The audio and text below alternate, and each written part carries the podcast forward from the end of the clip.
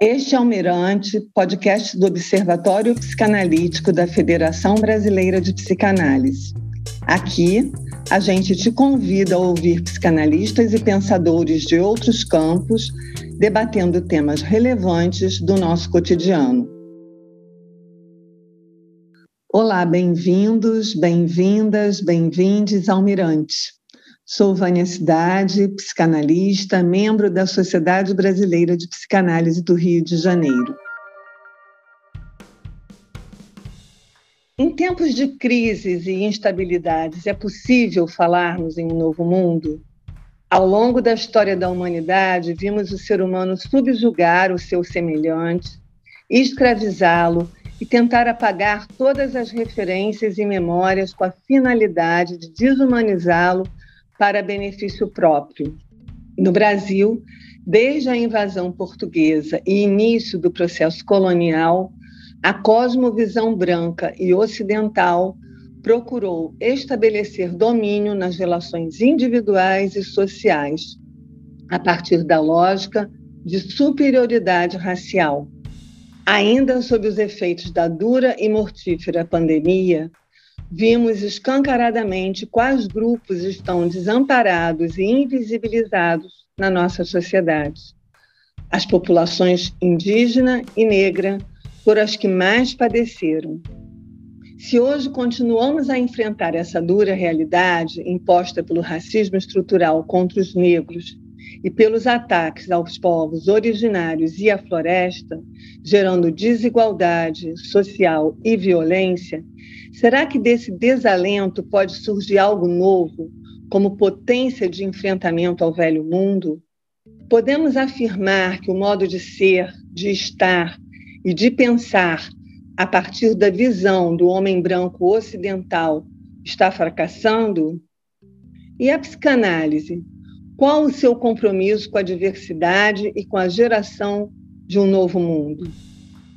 Para conversar conosco sobre este assunto complexo, convidamos o filósofo Renato Nogueira e o psicanalista Inácio Paim. Nogueira possui formação familiar griot, é escritor, doutor em filosofia pela Universidade Federal do Rio de Janeiro, professor e coordenador de pesquisas da Universidade Federal Rural do Rio de Janeiro, onde integra o Laboratório de Estudos Afro-Brasileiros e Indígenas, dentre outros livros, é autor de Ensino de Filosofia e a Lei 10639. Atuou como consultor da novela Pantanal Rede Globo 2022. Inácio Paim é médico, psicanalista, membro efetivo da Sociedade Brasileira de Psicanálise de Porto Alegre, autor de Metapsicologia, Um Olhar à Luz da Pulsão de Morte, Inconfidências Metapsicológicas das Unheimlich e de Racismo por uma Psicanálise Implicada. Bem-vindo, Nogueira, bem-vindo, Paim, bem-vindos. Eu gostaria que vocês falassem um pouco como o tema de hoje se articula com a experiência de vocês. Nogueira, você podia começar. O tema de um novo mundo numa sociedade com crise e instabilidade, ele tem relação direta com os meus interesses, né? Os meus interesses de investigação, de algum modo, sempre estiveram em torno de um campo político, também de um campo filosófico, também flertando com a psicanálise. Então, de algum modo, eu imagino que falar de um novo mundo, falar de crise, estabilidade, é algo que diz respeito a todos nós. À medida que estamos no momento da história da humanidade que a gente vê uma ascensão de grupos de extrema-direita, a gente vê alguns projetos civilizatórios que eles se articulam com a barbárie, relação com a expoliação, relação com a redução de direitos, relação com uma moldura de baixa intensidade de imaginário político. Então, é um compromisso que tem relação direta com os meus interesses de uma sociedade mais plural, uma sociedade mais justa. Então, falar sobre isso é um prazer e, eu diria, uma necessidade de intervenção política que cabe a todos nós, numa sociedade como a nossa, num mundo como esse. E você, Paim, como você acha que esse tema se articula com as suas experiências? Acho extremamente importante, né, pensar uma concepção de um novo mundo partindo do pressuposto aí de um de um fracasso do sistema até então estabelecido, né? até então estabelecido nessa lógica colonial histórica da qual todos nós conhecemos todo o efeito nefasto sobre isso. Então, acho que o fato de vivermos também essa instabilidade, e é uma instabilidade altamente disruptiva, ela também nos convoca de forma contundente e importante para que a gente possa se ocupar disso, viabilizando e criando possibilidades até então não vividas, até então silenciadas, de alguma forma em que não se pôde fazer todo o trabalho que eu acho que a, desestabilização, a ruptura né, e a denúncia que se faz de forma contundente com toda a destrutividade das várias questões, seja das questões da natureza humana e da natureza nas suas mais variadas repercussões, é o grande momento. Acho que é um momento, sim, inclusive podemos pensar assim o quanto a própria psicanálise ela se, se tem uma grande possibilidade de se reinventar. E nessa possibilidade de se reinventar, de criar novos caminhos e caminhos que façam com que ela venha se comprometer com várias questões que transcende, evidentemente, não só as questões individuais, mas as questões dos coletivos. Eu acho que a coletividade humana está nos convocando, está fazendo pensar, e mais do que nunca, sim, temos que nos posicionar inclusive discussões que muitas vezes temos, talvez hoje já num outro patamar, que também o exercício da psicanálise também requer posicionamentos políticos, posicionamentos a partir desse contexto social tal qual todos fazem parte. Nogueira, você podia explicar para nós o significado de formação familiar griot e falar também do que é a Lei 10.639? É um nome que embarca tanto o que os Gigeli como o que os Guerruais fazem e que é muitas vezes bem conhecido a partir de uma expressão que é contação de histórias. Então a gente quase sempre é muito popular se referir a griot a partir da noção de contação de história, que não está incorreto. É, o que nós chamamos de griots né, griotes, são é, pessoas no contexto da África do Oeste, né, e que a gente tem assim, algumas regiões do oeste africano, mais especificamente, onde aparece essa figura, então que remonta ao Império, ao Reino do Mali, ao Reino Maninca, e que existe no Mali, Burkina Faso, Guiné, aquelas regiões ali, Senegal, é, que são tradições culturais que têm relação direta com algumas funções específicas na sociedade, que tem a, que tem a ver com fazer circular o que seria o oxigênio, que seria a formulação, a informação, conhecimento. Então, Griot tem relação com aquilo que são repórteres de guerra, relação com é, assessorias dos monarcas, relação direta com a arte de professorar, relação direta com os artistas, por exemplo, Sotik Kuyate, que trabalhou com Peter Brook, falecido recentemente, ele era um ator, que é uma função também exercida por aquilo que são griots, família Kuyate. Então, minha formação familiar, formação que eu aprendi histórias com meu avô, que ele aprendeu com o avô dele, e que eram histórias que remontam justamente depois de uma pesquisa que eu fiz, é, tanto teste de DNA para poder remontar o percurso da minha ancestralidade e também uma pesquisa mais histórica em torno das certidões, das chegadas, certidões de nascimento, chegadas é, de navios que atracaram no Brasil, na que, que, que vieram para o litoral, e o traje da minha família. Então, a formação griou, a minha formação tem a ver com isso. Eu sou um, sou um homem que passei pela circuncisão na minha casa, na família, né? a minha avó materna fez a minha circuncisão, em casa e é um marcador cultural e que tem no Brasil famílias, setores da população que são herdeiras, são herdeiros que são que são griots, né, que são digeles, que são guerruais, mais especificamente guerruais, mais especificamente os digeles são as famílias, as família Cuetê, família de Abatê, família Sissoko, é, por exemplo, né, que são os digeles. Mas tem esse termo que ele, de alguma forma, vamos dizer, subsume toda essa atividade que a gente quase sempre resume como contação de história, não se reduz somente. Então, essa formação de aprender histórias e ter uma autorização à fala, à fala pública, por conta da circuncisão, no caso dos, dos homens. Das mulheres, basta ser filha de um griot, ser filha de uma mãe griot, que é filha de um griot, que não passa, não tem a circuncisão, no caso das mulheres. É, Lei 10.639, né? quando nós falamos de Lei 10.639, Vânia, e quem está nos ouvindo, estamos a falar de uma legislação que ela começa em 2003, então o nome 10639/2003, ele se tornou o termo que intelectuais antirracistas mantiveram. Mas a 10639 foi uma legislação que dizia que eram obrigatórios conteúdos de história e cultura afro-brasileira e africana, isso em 2003, nas disciplinas de literatura, nas áreas de literatura, de arte e de história. Em 2004 e 2006, tem algumas, alguns adicionais na legislação, e também em 2008. E nesse percurso, 2004, 2006, 2008, vai surgir as diretrizes curriculares para implementação da educação das relações étnico-raciais que vai acontecer em 2008, vai se, se promulgar a adição dos conteúdos de história e cultura dos povos indígenas. E aí, além de ser também só em três áreas de conhecimento, literatura, arte e história, isso vai para todas as áreas de conhecimento, em todos os níveis e modalidades da educação, educação básica.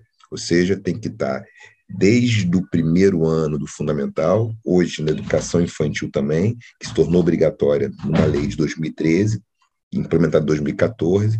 Então, é obrigatório que esses conteúdos de história e cultura afro-brasileira, africana e dos povos indígenas estejam de modo transversal, de modo estrutural, multitrans e interdisciplinar em todas as áreas de conhecimento e no ensino superior obrigatório nos cursos de licenciatura. Então, os cursos de licenciatura, eles precisam ter o seu eixo na sua matriz curricular, de modo estrutural, disciplinas que possam contribuir para que aquelas pessoas que vão se licenciar numa área, elas possam ter as condições necessárias e suficientes para poder implementar no cotidiano escolar esses conteúdos de um modo não turístico.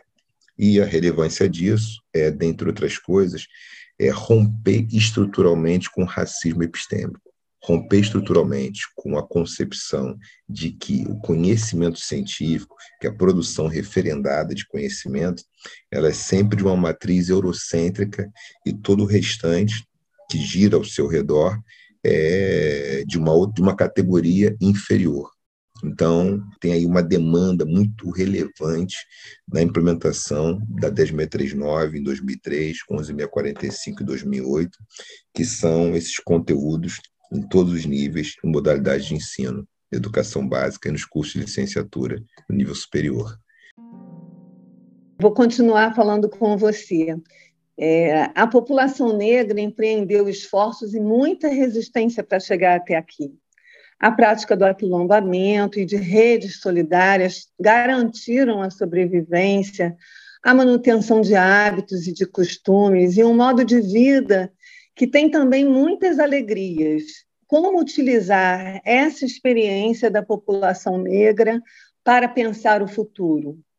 Acho que tem um, talvez alguma coisa interessante a gente pensar a população negra. Aí não, não pode desvincular a população negra é, de uma ancestralidade que estava dentro de um eixo civilizatório, de eixos civilizatórios que são distintos do eixo europeu, euro, euroasiático. Uma maneira de conceber as matrizes de pensamento, e aí o Sheikh Anta Diop, Pierre Clastres, o autor, biogeógrafo, autor de Germes, Armas e Aço, o Diamond, eles de alguma forma se aproximam nisso, guardando muitas proporções, algumas proporções se aproximam. É, a matriz euroasiática, que o Diop chama de um berço civilizatório, ela, de algum modo, ela se organiza em torno da teoria da escassez.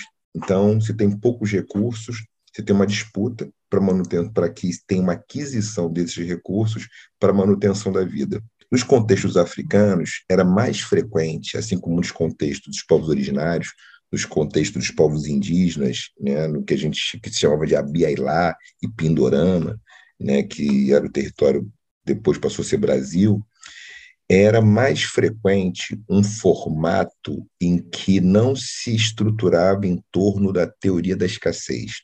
Era mais, mais frequente um formato de uma noção de compartilhamento da terra, de um caráter usufrutuário dos agentes. Imagina que, que o Hernán Cortés, o general da coroa espanhola, ele chega no mundo asteca, ele é recebido por Montezuma. Imagina se um general asteca seria recebido pela coroa espanhola. Né? Não seria recebido.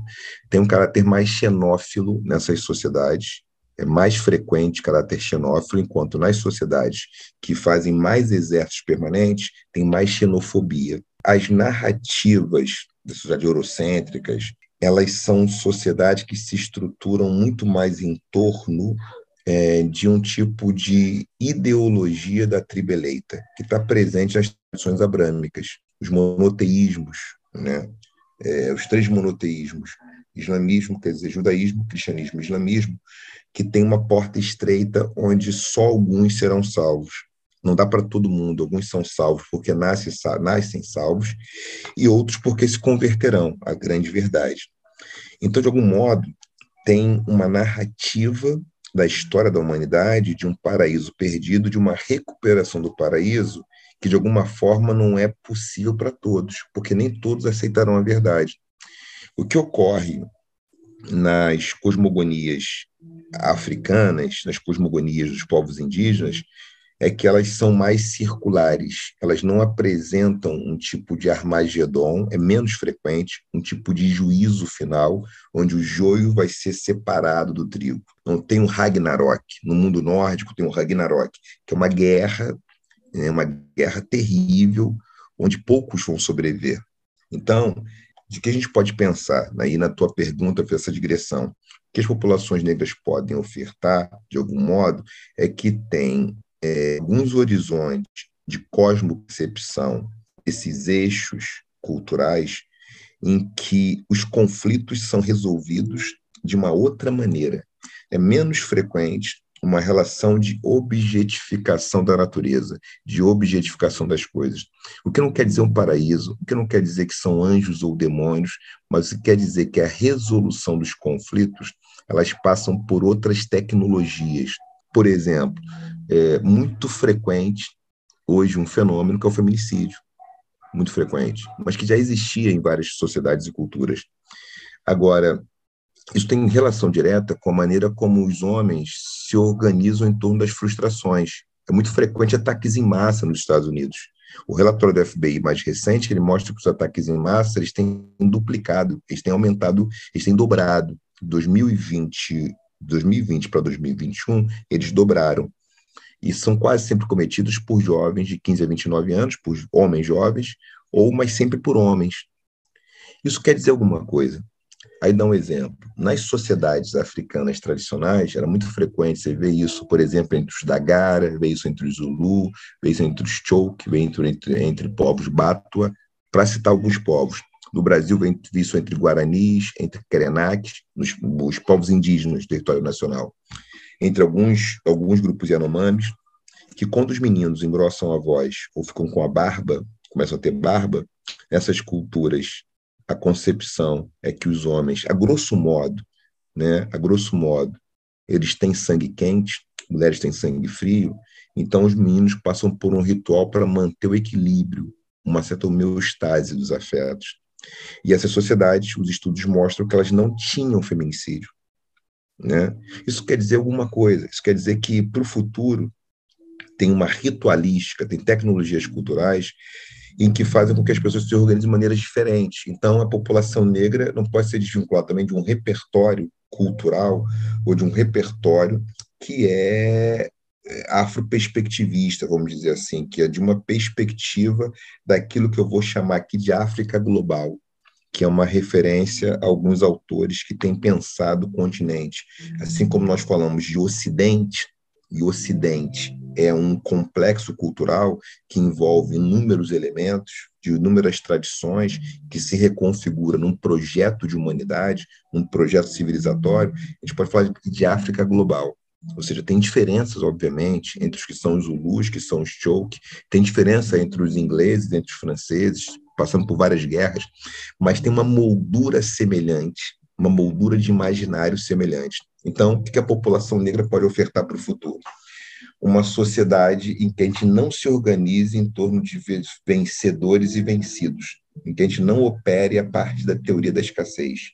População negra, no Brasil especificamente, a gente pode encontrar alguns elementos isso sem romantismo, acho que é importante não romantizar, mas tem elementos que estão presentes na maneira como a cosmopercepção dos povos de terreiro se apresentam, na maneira como os quilombolas se organizam. Então, isso está muito presente nesse, nisso, está tá presente um pouco na maneira como a festa se organiza, a roda de samba. Então, a roda, em certa medida, é uma representação de uma concepção de temporalidade, que não é uma linha em três tempos, onde tinha um passado glorioso no paraíso, que é perdido por um pecado original, e que a gente retoma esse paraíso depois de um tipo de sacrifício para pagar uma dívida impagável ou por conta de uma graça. Eu diria que essa dinâmica ela é hipostasiada e se reorganiza na economia política, no mundo da política, no mundo da economia onde só alguns podem chegar até o final, só alguns são vitoriosos, só alguns podem ser celebrados. Então, talvez o que a população negra tenha, é, de algum modo, e sem, essencialização, mas é uma necessidade de um sancofá, nunca é tarde para retomar o que ficou para trás e recuperar um tipo de imaginário político que precisa ser reinventado constantemente, porque não tem uma solução já pronta para as coisas, mas tem uma dinâmica interessante de resolução de conflitos. Tem uma dinâmica interessante de enfrentamento dos conflitos que se dá por uma compreensão do mundo e isso está presente em muitos povos indígenas também, alguns que eu citei aqui, que tem relação direta com uma concepção de mundo em que nós precisamos estabelecer um contínuo diálogo e reconhecer que não podemos, não podemos, essa é uma fantasia que então tem uma tem uma dimensão política, uma dimensão religiosa, uma dimensão econômica, que ela passa por uma fantasia que nós podemos amar a todo mundo, amar a todos. Então, essa fantasia que podemos amar a todos, que está no eixo do que é o projeto do Ocidente, que tem na sua matriz as tradições judaico, tradição judaico-cristã, e aí no cristianismo tem um postulado que é amar a todos como a si mesmo e amar a todos. No contexto africano, de uma África global, não seria nem possível amar todo mundo, porque não há energia suficiente para isso. Mas isso não significa que eu preciso odiar e rivalizar de modo a tomar do outro, sequestrar a energia do outro para que eu possa manter a minha vida. População negra vinculada a um repertório de África global e que, de alguma forma, obviamente, os contextos, a diáspora, as invasões, o projeto do, do colonialismo, ele tem solapado, tem atrapalhado essa realidade afrotópica, uma afrotopia que ela se inscreve justamente por não se organizar em torno de um ecomito do desenvolvimento, que é uma tese que aparece no Brasil com muitos autores, como o Nego Bispo, por exemplo, com Ailton Krenak, Mãe Stella de Oxóssi. Então, a população negra pode ofertar para o futuro um entendimento, uma compreensão da realidade que a gente precisa se relacionar com a vida de uma outra maneira. A gente não vai ter, não dá conta mais precificar todas as instâncias da vida. Mas isso não é alguma coisa que está diretamente dada à população negra. Isso se dá a partir de uma retomada da dinâmica própria daquilo que seriam os eixos centrais é, de um projeto de humanidade no contexto de África global que rivaliza com o projeto de humanidade no contexto é, do Ocidente, do Norte global. Tem dinâmicas da África global que podem nos ajudar e que certamente setores da população negra podem ser, se relacionar com mais intimidade com isso.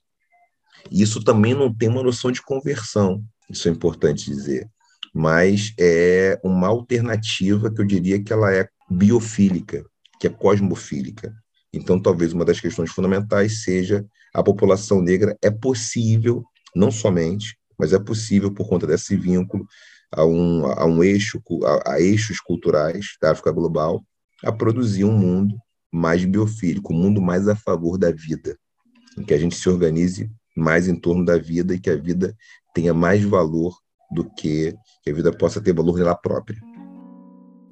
Obrigada, Nogueira. Você falou em Sankofa e eu pensei, me voltou para a psicanálise, porque é, significa justamente voltar ao passado para repensar o presente e o futuro. E a prática psicanalítica tem um, um, um, no seu princípio isso também, né? Inevitavelmente a gente vai às origens para pensar o nosso presente e futuro. Então, eu queria falar agora com o Paim. Paim, você, você acha que as instituições psicanalíticas estão mais atentas e receptivas às mudanças necessárias para que tenhamos um corpo psicanalítico mais condizente com a população brasileira? Você tem observado isso? Vânia, sim, né? Então acho que a gente tem que pegar um pouco essa essa questão do Sankofa e dar uma olhada rápida é, no nosso passado, no nosso presente e no nosso futuro. Tua pergunta remete ao futuro, mas para a gente possa ter uma concepção mais clara sobre isso, nós temos que olhar a própria concepção, a própria criação da psicanálise, né? Acho que segue um pouco o que o Nogueira nos dava, uma certa a complexidade aí do continente africano e com todas essas questões. E a psicanálise, como todos nós sabemos, ela nasce dentro da, da, da, concepção eurocêntrica, ela é calcada pelas questões do que o Freud vai criar na Áustria, e evidentemente todo o desenvolvimento dela, ela vai se dar por essa pegada que tu dizes, né, Vânia, que vai fazendo com que a psicanálise seja algo hegemonicamente branca, né, com todos os seus sentidos, tanto no corpo uh, de, da, de, formação dos seus analistas, quanto, evidentemente, ao acesso à população negra às instituições, à formação e à análise pessoal. Então, esse é um contexto histórico que permeia todo o, universo mais além do Brasil. Se nós trouxermos para o Brasil, mais especificamente, nós vamos encontrar toda uma realidade que eu talvez diria, Ivana, que tem um divisor de água importante, talvez antes de 2020 e depois de 2020. É, digamos sim que até 2020 essa temática, essas questões extremamente importantes, essa questão que constitui a ordem cultural brasileira de forma tão dramática e tão importante, do racismo, com as várias questões do racismo estrutural, do racismo institucional, ele se faz presente de forma contundente, mas com uma total ausência, salvo raras exceções, né, dos psicanalistas envolvidos, ocupados em trabalhar essas questões. Né? Então, há uma ausência quase absoluta em termos teóricos, em termos técnicos, em termos reflexivos. Né? A, a, a, velha questão, eh, que seria o grande interrogante, onde estão os negros no universo psicanalítico, essa pergunta só vai vir a ser feita de forma mais clara, mais precisa e na sua uh, forma mais pungente a partir então de 2020. Então, estamos todo um cenário de uma total ausência, um cenário como se essa questão do racismo fosse algo de uma ordem individual e não de algo coletivo, estrutural, como sabemos e temos falado com todas as suas derivações, que fazia então que, quando se trabalhasse essas questões, nós trabalhávamos exclusivamente como algo do indivíduo e não da coletividade e das nossas estruturas. E as nossas sociedades, os nossos institutos, coerente com a ordem cultural a qual todos estamos inseridos, uh, essa, essa questão racista se fazia presente, importante e significativamente. Né? Sabemos que as nossas instituições, por muito tempo, também foram aliadas amplamente do famoso mito da democracia racial. Então, isso também vai, vai fazer presente e vai estar constituindo a forma como pensamos. O Renato falava das leis, da importância das leis, de, de, de estudo das questões afrodescendentes, etc., no ensino básico, fundamental e superior. Né? E nós sabemos que as instituições psicanalíticas, evidentemente, isso nunca foi, até então, objeto de estudo. Mas para me direcionar para a tua pergunta, eu acho que a partir de 2020, sim, há uma, começa toda uma mobilização mais coletiva e mais ampla, que podemos dizer que vai tocar o Brasil de alguma forma de, do norte ao sul. Né? Nós podemos ir do Iapoque ao Chuí, usando uma expressão. As sociedades começam a se mobilizar, começam a se implicar nessas questões, que passam a entrar na, na ordem do dia. Hoje, de alguma forma, podemos dizer que todas as instituições têm se perguntado qual é essa questão, como vamos trabalhar, como vamos resolver essas questões.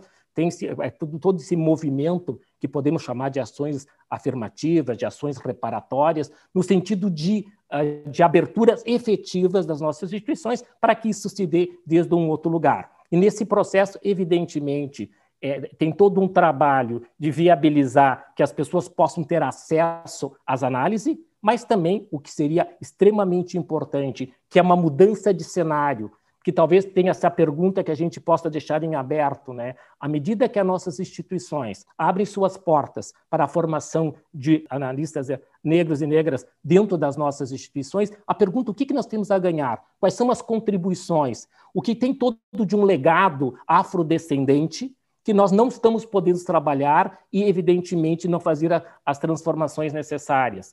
Eu acho que nós temos toda uma riqueza importante e significativa. Em algum momento já conversei com o Nogueira sobre algumas questões, inclusive toda uma, uma mitologia própria. Né? Nós que discutimos tanto a mitologia grega, né, temos uma influência importante, significativa, o pensamento freudiano é calcado né, no famoso mito edípico, na questão narcísica, nos mitos totêmicos, ou seja, tem toda uma importância significativa e a questão, assim, como é que isso se transforma, como é que se amplia à medida que a gente possa acessar a uma série de outras informações e conhecimento que a maioria de nós desconhece. Então, acho que nós vivemos um momento importante, é um movimento disruptivo, né, já iniciamos falando de ruptura, fizemos de desestabilização. Então, se desestabilizou o status quo. Eu diria assim que a psicanálise brasileira, em especial, antes de 2020, ela tem um cenário, ela está nesse trânsito, evidentemente, nós não estamos no, no a posteriori, usando o conceito freudiano, mas estamos nesse processo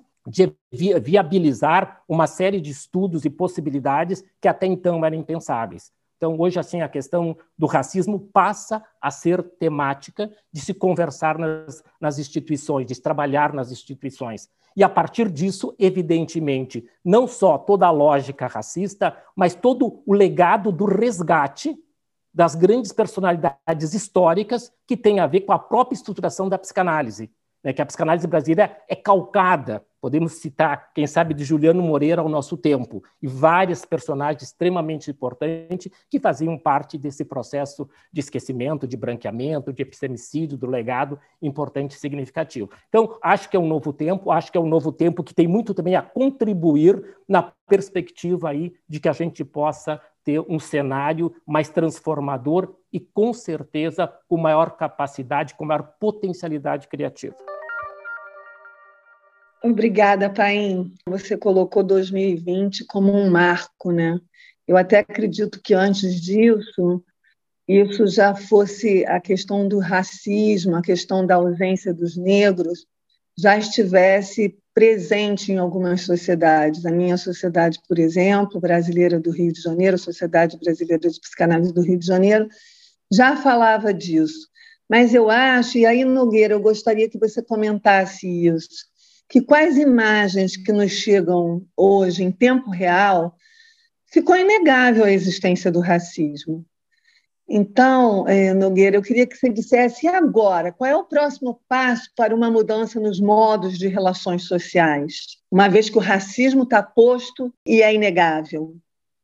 Essa questão ela diz respeito às relações étnico-raciais. Então, tem, tem aquilo que, de alguma forma, está formulado pelo Fanon, que é o pacto narcísico da branquitude. Por conta desse pacto narcísico, ele tem que ser enfrentado é, a gente só enfrenta o racismo a partir do momento em que a população que é privilegiada pelo racismo, então Carlos Moore diz algo muito importante, que racismo tem relação direta com recursos, com gerenciamento dos recursos, com garantia de status, com garantia de visibilidade, e a gente fatalmente está a falar de uma sociedade em que as pessoas brancas já saem com muitas vantagens na aquisição de privilégio, aquisição de acesso aos bens, ou seja, não precisam provar várias vezes não tem sobre elas é, a sombra da desconfiança, então não tem sobre elas um exercício de necropoder voraz. Então, um próximo passo em relação a isso, e o racismo está dado, e cada vez mais as notícias sempre, os casos de injúria, os casos de racismo, eles são cada vez muito mais volumosos e são filmados à luz do dia. É necessário que a população branca se engaje nesse processo. A população negra, por vários fatores, já tem se engajado.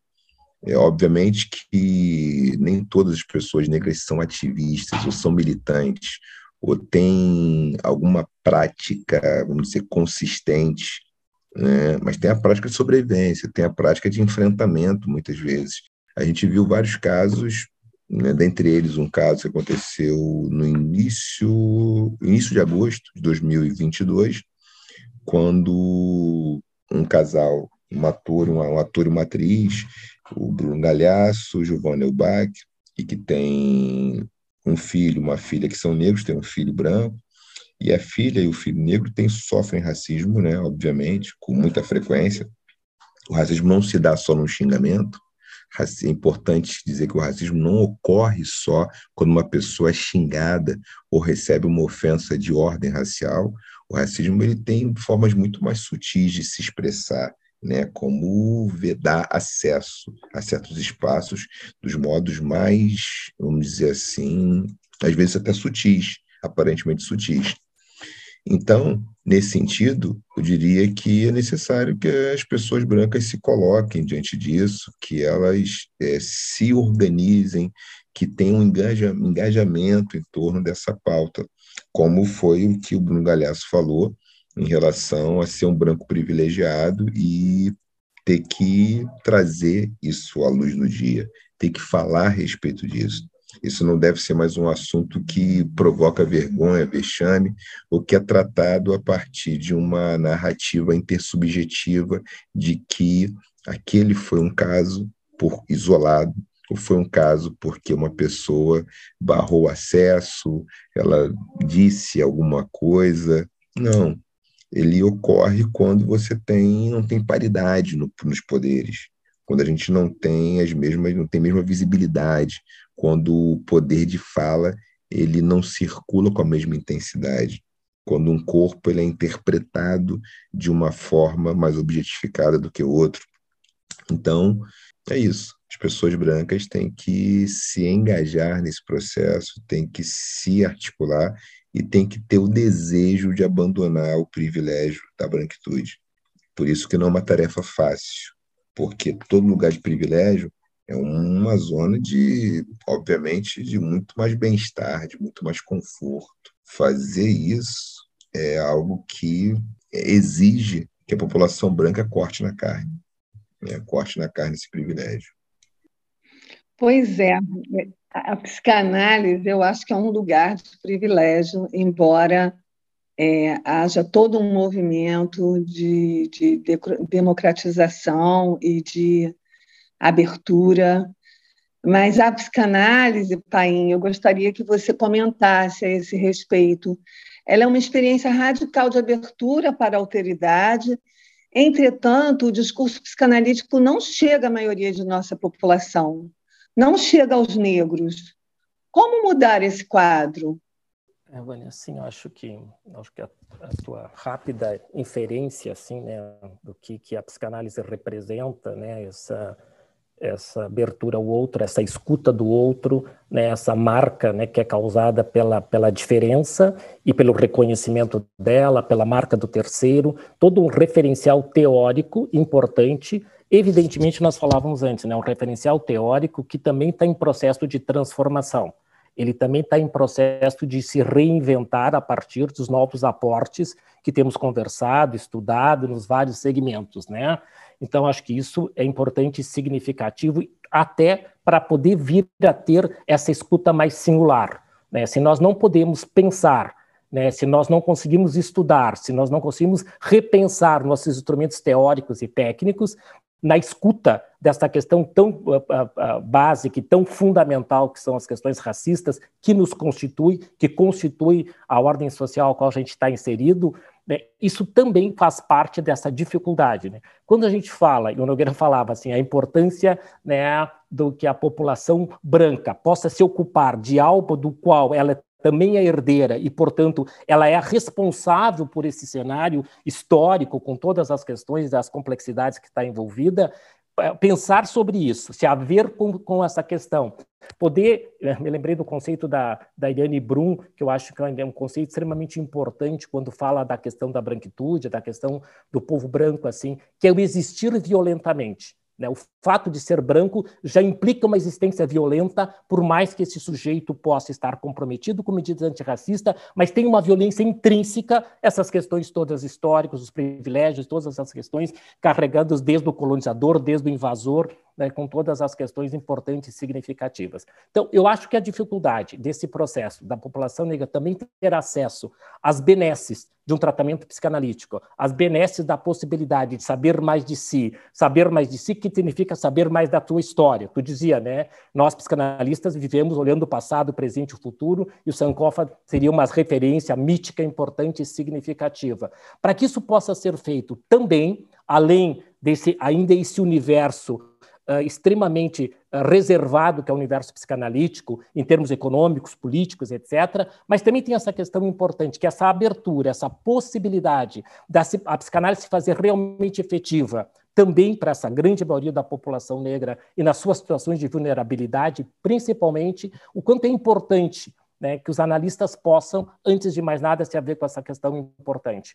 À medida que hoje nós possamos começar a nos haver com essas questões racistas importantes e significativas, começa a ter uma abertura de uma escuta, de uma escuta desse inconsciente, digamos, desde um outro lugar. Né? Se a gente fala lugar de fala, nós falaríamos, analista, também a importância do lugar de escuta. E desde que lugar se escuta toda essa complexidade se, se vai se escutar desde a da complexidade com o pacto narcísico, da branquitude, nós vamos ter uma obliteração total e não uma não acessibilidade. Nós podemos ter formalmente a ideia de que vamos ao acesso e vamos abrir portas para atender também essa população, mas que isso, se isso ficar preso a esse modelo identificatório primário e estrutural não transformado, nós vamos dizer que é uma pseudo-escuta e não uma escuta efetiva. Então, acho que esse trabalho, essa possibilidade, está em andamento, andamento importante e significativo.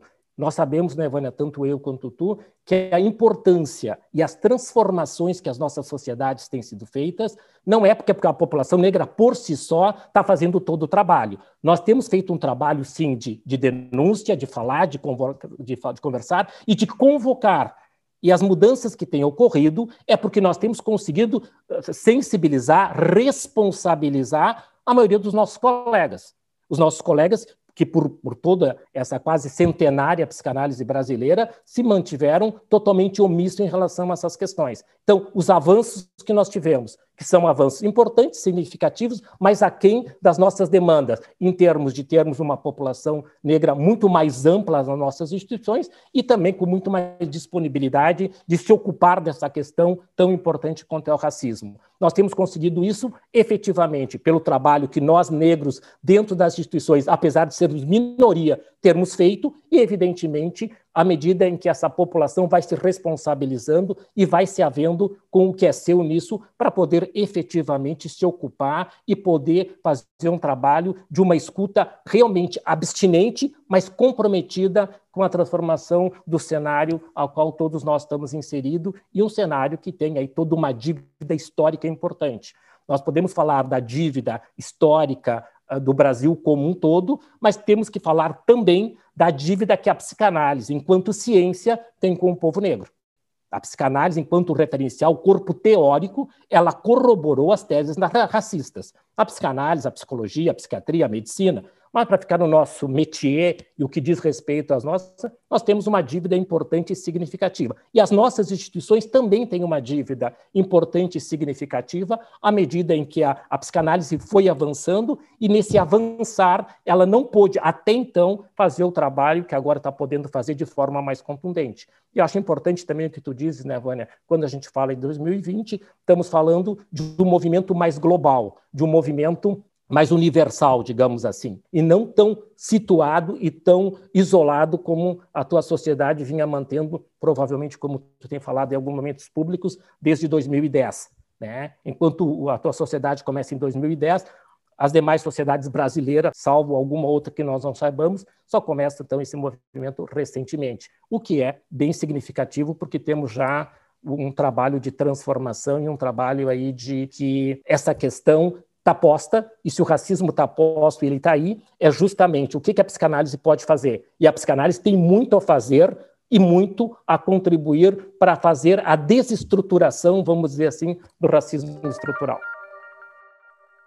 Obrigada, Paim. E você disse uma coisa importante, que, que é o fato de uma sociedade isolada não significar muita coisa, e é verdade, e eu gostaria também de deixar claro que eu acho que isso é uma questão mesmo da atividade psicanalítica, porque não diz respeito somente às sociedades ligadas à Federação Brasileira de Psicanálise, mas toda a psicanálise no Brasil. Não é uma questão que só as, instituições ligadas à FEBRAPSE vive, mas todas as instituições no Brasil. Mas eu gostaria de falar com Nogueira que certa vez, Nogueira, eu escutei falar sobre um modo afrocentrado de vida como esperança para o futuro. Você já começou a falar um pouco sobre isso, mas eu gostaria que você falasse mais. O que, que seria essa esperança? Na verdade, foi uma conferência que eu, eu, eu estava presente e você falava sobre o Fanon e trouxe esse modo afrocentrado de se viver e de esperança. O que, que é isso? Do ponto de vista mais formal, a gente pensar assim, mais, mais formal, quando a gente fala de afrocentrado, está ligado a um movimento intelectual né, que nasce nos Estados Unidos da América, então, é, nos anos 80 e vai se consolidando, nos anos 90 tem como intelectuais, vamos dizer, mais proeminentes, Molef Achante, Ama Mazama, são nomes, dentre outros, mas só para citar alguns que são estruturais nesse processo. É, na Universidade de Temple, Filadélfia, muitos estão por lá, e também outras instituições, mas tem a ver com afrocentricidade. Tecnicamente, então, o termo afrocentrado não se aplicaria ao Fanon. O Fanon está mais distante disso que a gente pode chamar de afrocentrado. Fanon parte de, um, de outros pressupostos. A afrocentricidade ela está muito relacionada a uma releitura, uma leitura do Diop, e se organiza em torno de um centro, de uma centricidade. Seria de uma centricidade onde tem, na verdade, tem dois eixos: agência, é, que é uma coisa importantíssima, e localização ou seja, parte de um pressuposto de que é a localização, então a afrocentricidade ela está vinculada de algum modo, nós podemos entendê-la como uma abordagem que é panafricana. As abordagens panafricanas, elas, então o Fanon não é um panafricanista, tá?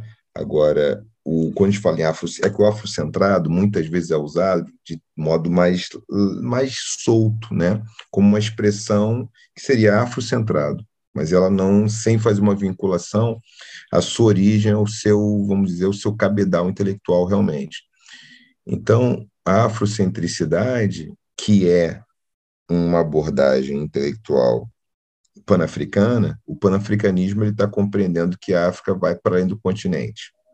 E se a África vai para além do continente, se entende que mesmo na diáspora a gente está no território africano à medida que a gente tem uma tradição cultural africana.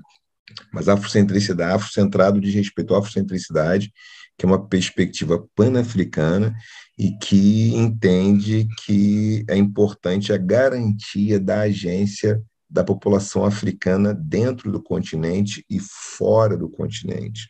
Então, e se organiza em torno é, de eixos mais estruturantes. Então, Fanon ele tá, ele é de uma outra tradição, de uma outra corrente. Fanon é alguém que dialoga com Hegel, que dialoga, é, obviamente, com Freud, que dialoga com as tradições antimanicomiais, que é um que é um psiquiatra que está ali na base, nem sempre é lembrado como um anti, né, um anti, um anti-internação, que está pensando outras alternativas né, para o tratamento psiquiátrico e que opera a partir de outros marcadores. Alguém que está lendo Marx, está lendo Freud, tem uma perspectiva crítica de classe, e no campo da afrocentricidade, raça é um conceito muito mais central do que classe.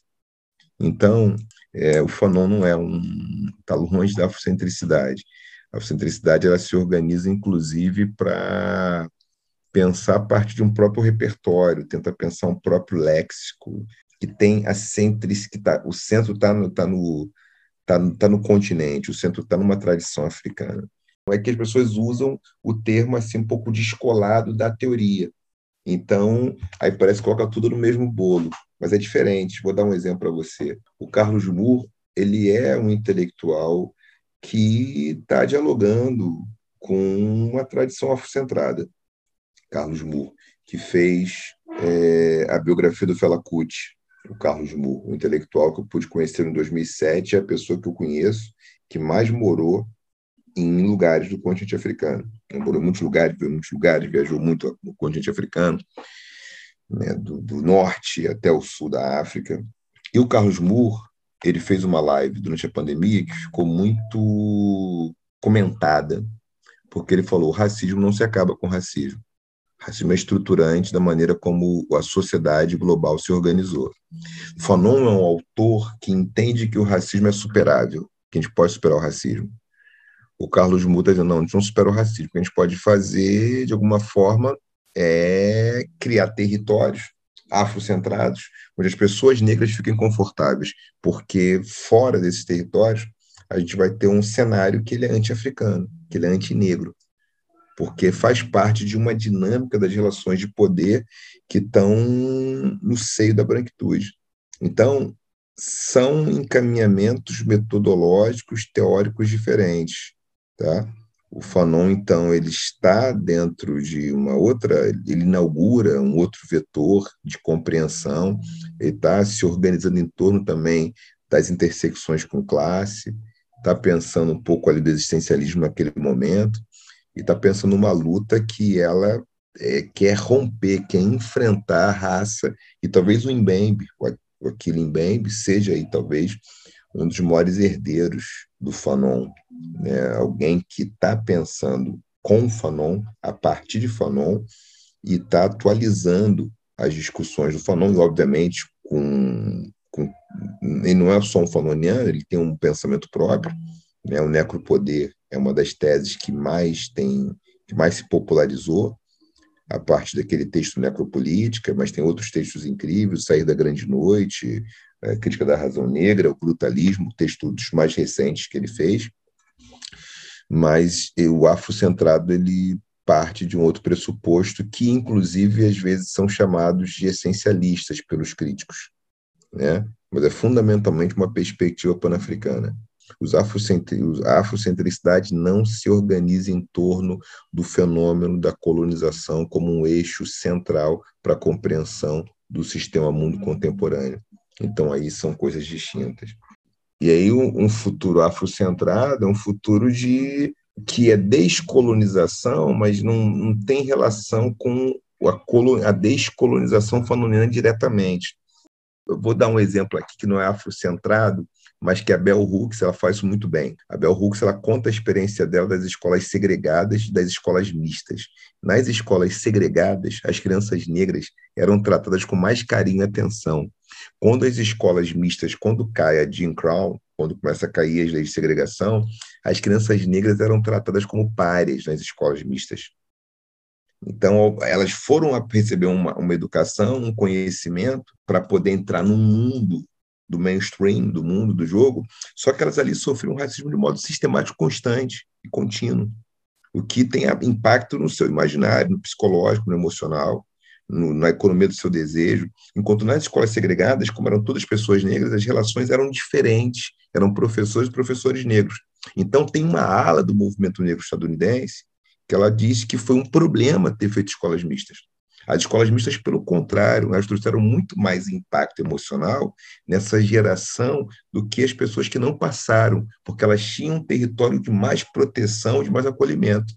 As professoras e professores brancos não acolhiam, pelo contrário, tinham situações vexatórias que essas crianças e adolescentes passavam. Então, os afrocentristas não dizem, não, a gente quer uma escola afrocentrada, que até um, se o branco quiser, ele pode vir para cá, mas a, nossa, mas a gente tem uma, a gente tem nossa história. A gente conta a nossa história, a nossa maneira de contar a história. Esse é um debate que tem uma, percebe, tem, tem, tem nuances nesse debate. E a Bell Hooks não é uma pessoa da afrocentricidade, não é uma intelectual afrocentrista, mas ela está tá um relato, fala assim, olha só o problema. E um officer fala, olha só, olha aí, foi maltratado naquele espaço. E não, não sofria racismo numa escola só com crianças negras e professores negros, que te acolhiam, te entendiam. Enquanto ali não, você era olhado como pela cor, pela raça, estereotipado. E aí alguns vão dizer, foi um erro, foi um erro. E aí tinham grupos diversos. Né? E eu não falando quem é o melhor, quem é o pior, mas o Malcolm X, que é um, um exemplo de, de referência de liderança negra, tinha uma concepção completamente diferente do, do Martin Luther King, de que era, entre aspas, pela integração. Paim, que autores deveriam constar da grade curricular na formação psicanalítica, pensando no que você disse há pouco a respeito da descolonização da psicanálise? Eu vou citar alguns autores e, e preferencialmente aí, né, vamos uh, citar e trazer os autores, acho que a, né, a, a, produção da população negra brasileira no universo psicanalítico, como alguns clássicos que eu penso que seria imprescindível nós termos nas nossas nas nossas bibliotecas e nos nossos seminários de formação. Né? Nós podemos começar pela, pela, pela produção da Virginia Bicudo, como uma questão importante e significativa. Depois nós temos uma produção fundamental, talvez em termos psicanalíticos, o grande livro que inaugura de forma mais contundente um pensar psicanalítico por uma psicanalista, que é a Neuza Santos, Contornar-se Negro, né, que é esse livro, digamos assim, que é quase que obrigatório deveria ser qualquer formação. Temos toda a produção da Lélia Gonzalez, né, que vai transitar também por várias questões, e ela também tem toda uma questão de uma formação psicanalítica importante e significativa. Né? Eu estou falando esses três grandes históricos. Se nós fôssemos ampliar, e que hoje, com certa. Uh, com um certo um pouco mais de desenvoltura aí, a partir dos anos 2020, como falávamos assim. Hoje, nas instituições psicanalíticas, nós sabemos falar minimamente um pouco da produção do Fanon, nem que seja o clássico dele, Pele Negra, Máscaras Brancas, né, com muito mais produção que o Fanon tem. Mas hoje isso já é algo que circula em nossas instituições e circula de forma mais significativa e que, evidentemente, o Fanon tem um, um diálogo aí, o Nogueira dizia, importante né, desde a sua formação psiquiátrica, na, no, no, na, na, na, cultura francesa, o diálogo que ele tem com o pensamento freudiano e com as várias questões que ele vai trazer. Então, ele, ele passa a ser também um livro importante e significativo nesse processo de, podemos falar aí de, talvez uma expressão que se torna um pouco uh, desgastante, mas importante, podemos falar de letramento racial como uma questão significativa. Né? Acho que também tem livros importantes que transitam pelas questões aí da branquitude. Né? Acho que tem o livro do Lourenço Cardoso, que é um livro clássico importante, com vários autores falando sobre as questões da, da, da branquitude também. Né? Então, acho que esses alguns dos muitos livros que a gente passa a ler. É importante que possamos nos aproximar né, dentro de, dessa, dessa, desse, desse jogo assim, né, entre o resgate das nossas questões, da nossa tradição, do nosso legado aí, podemos entre aspas aí da nossa ancestralidade em termos psicanalíticos, né, e toda uma produção contemporânea importante e significativa. Eu acho que só citando rapidamente aí, né, a importância de toda a produção acadêmica que vai acontecer a partir aí das cotas, etc., e o quanto tem produzido, o quanto a academia tem produzido uh, de referenciais psicanalíticos, de psicologia social significativo e importante, que hoje temos uma vasta produção significativa. E acho que também, né, fica, Vânia, um grande convite e importante significativo que todo esse processo também culmine para que as nossas instituições, os nossos institutos, passem a produzir também um pensar a partir dos nossos referenciais e das questões que temos por trazer para poder pensar amplamente isso. Então, acho que então, é um gatilho para poder resgatar historicamente o que já se produziu, o que se tem em termos de racismo, psicanálise, branquitude, todas essas questões, e principalmente, acho que o convite para que a gente possa também se implicar na produção, pensando que formação analítica, amplamente falando, e no seu processo interminável, ela também passa pelo processo da escrita. E, Paim, você acha que isso muda a escuta do psicanalista? Eu, eu, não só acho, como tenho certeza que muda a escuta do psicanalista, que muda a possibilidade desse sujeito se constituir como tal, e acho que também o fato da, do, do, estudar, do ler, ele não é um estudar por ler por si só. Eu, a, o que, que a gente espera, o que, que a gente acredite, que isso vai reverberar nas análises do seu, seus, das suas análises pessoais que isso vai reverberar em outros espaços, que isso vai reverberar em supervisões, que isso vai reverberar nos estudos que a gente segue fazendo de forma interminável. Eu acredito extremamente importante, claro, se a gente tiver um estudar e um estudar que for só de um livro de uma intelectualização, né, do politicamente correto, temos que estudar, porque todo mundo. Agora, a importância é que, à medida que a gente vai se aproximando dessas questões, é impossível que isso não produza trabalho psíquico. E nesse trabalho psíquico vai se produzir uma outra escuta. E é nesse caminho que a gente pode acreditar que aquela máxima que sempre se discute, quais os recursos para um analista branco atendeu analisando negro. Os recursos, entre várias questões, um recurso fundamental é quanto esse sujeito pode se haver com esse racismo que o constitui historicamente e como é que isso vai, vai, ser, vai interferir na sua escuta se ele não puder trabalhar essas questões. Então, eu acho que as, as nossas formações, os nossos institutos, as nossas atividades científicas, à medida que elas abrem possibilidade de se conversar isso, nós damos o start para esse processo de transformação. Eu conversei hoje com o filósofo Renato Nogueira, com o psicanalista Inácio Paim Filho. Muito obrigada.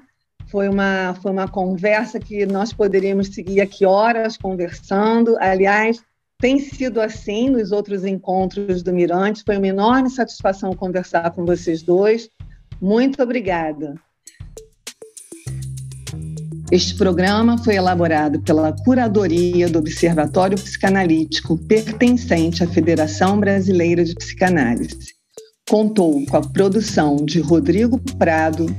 O roteiro é da equipe de curadoria do Observatório Psicanalítico, formada por Ana Valesca Maia, Daniela Bojanowski, Rafaela Degani, Renata Zambonelli, Beth Mori e eu, Vânia Cidade.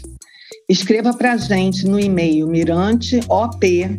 miranteop.febrapse.org e siga as páginas do Observatório Psicanalítico e da FEBRAPS nas redes sociais.